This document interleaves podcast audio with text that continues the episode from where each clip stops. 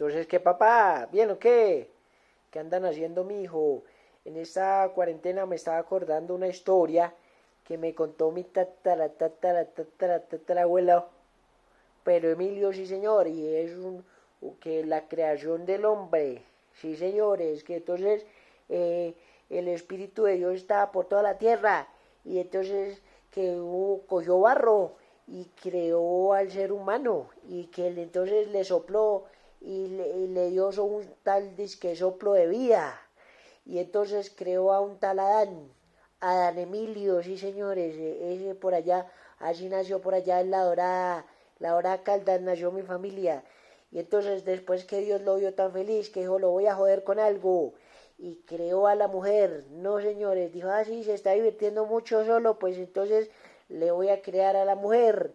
¿Y qué le sacó a mi tatara, tatara, tatara abuela, a, a una taleba que la sacó de la costilla de Adán Emilio? Sí, señores, lo sacó de la costilla de Adán Emilio. Y entonces que los dos se pusieron a camellar la tierra y que de, de un momento a otro por ahí llegó la suegra, que venga, que venga ofreciéndole que esta manzana, que yo no como manzanas, ah, bueno, entonces que venga que le estoy ofreciendo este durazno y resulta que la Eva se puso a comer del durazno prohibido. Sí, señores, esta es mi historia y yo utilizo la fruta que quiera. Y entonces se puso a comer del durazno prohibido y llamó a mi tatara, tatara, tatara, tatara abuelo, a Dan Emilio, que a Dan Emilio que venga para acá, que usted está trabajando mucho, mijo, que le va a hacer un juguito durazno.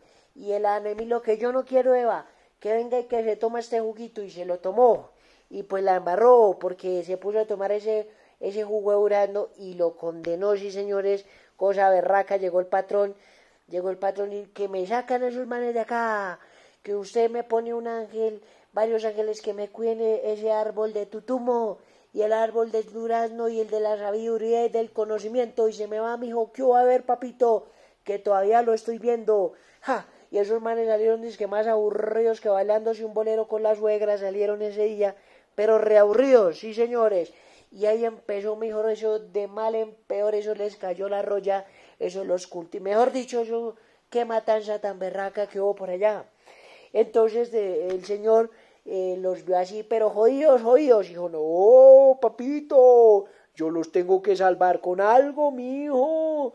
Voy a enviarles a mi hijo, a un tal Jesús, sí señores, a mi hijo amado a mi hijo, el unigénito Hijo de Dios, porque nadie más puede llegar al Padre sino por Jesús. Y entonces llegó el tal Jesús por allá, oiga mi hijo, Adán Emilio y Eva, vengan para acá, papá. ¿Ustedes qué están haciendo, amigo? La embarraron y feo.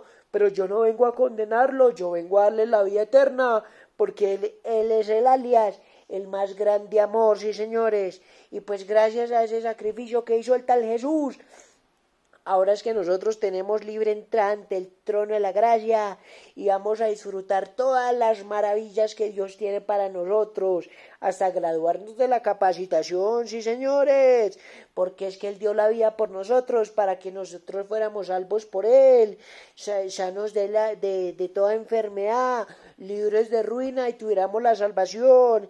Ahí los dejo, mijo, con esa historia tan bonita. Así que échele cacumen y piense, papito, piense qué está haciendo ahorita usted con todo ese tiempo que le está sobrando, mijo.